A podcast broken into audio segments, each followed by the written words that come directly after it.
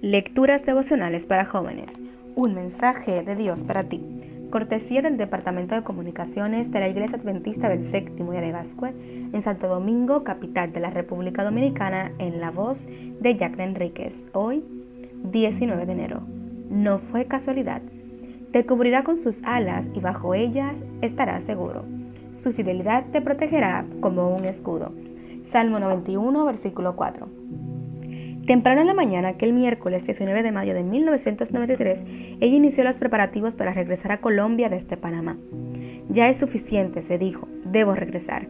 Pensó en sus familiares y en sus dos hijos. Se imaginó caminando por las calles de su pueblo. Le pareció maravilloso poder probar las comidas de su terruño y, por supuesto, se visualizó el sábado en la iglesia con todos los hermanos. Se asió, desayunó y se dedicó a organizar el equipaje. Escogió la ropa del viaje, revisó el boleto por enésima vez, calculó la hora de salida hacia el aeropuerto y a la hora prevista tomó el vehículo hacia la terminal aérea. De pronto, todo se puso en su contra. Algunos imprevistos de última hora le impidieron salir de casa. Y cuando por fin logró salir, había un tráfico horrible. Ella miraba el reloj y le pedía al conductor que se apresurara, pero su impaciencia no ayudó en nada. Cuando por fin llegó a la terminal ocurrió lo inesperado. Aunque el avión se encontraba en la pista, el vuelo ya estaba cerrado. Rogó a las damas que estaban atendiendo, suplicó que la dejaran subir, que hicieran una excepción. Lloró de la rabia y amenazó, pero de nada sirvió.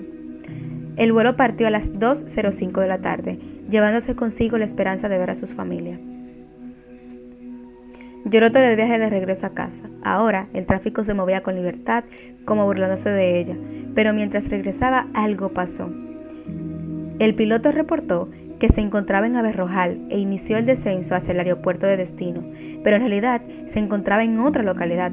Al descender, y por el mal tiempo, no vio que se dirigía de frente al Cerro El Burro, en un municipio de Frontino, Antioquía, cuya altura es de 3.670 metros sobre el nivel del mar.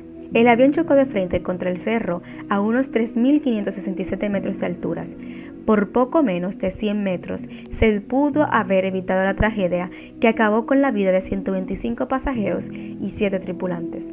¿Cuántas veces nos ha demostrado Dios que en la vida de sus hijos no existen las casualidades? Dios desea que tú sepas que Él está al control de la vida de cada uno de nosotros. Encomiéndate a Él y confía en su dirección.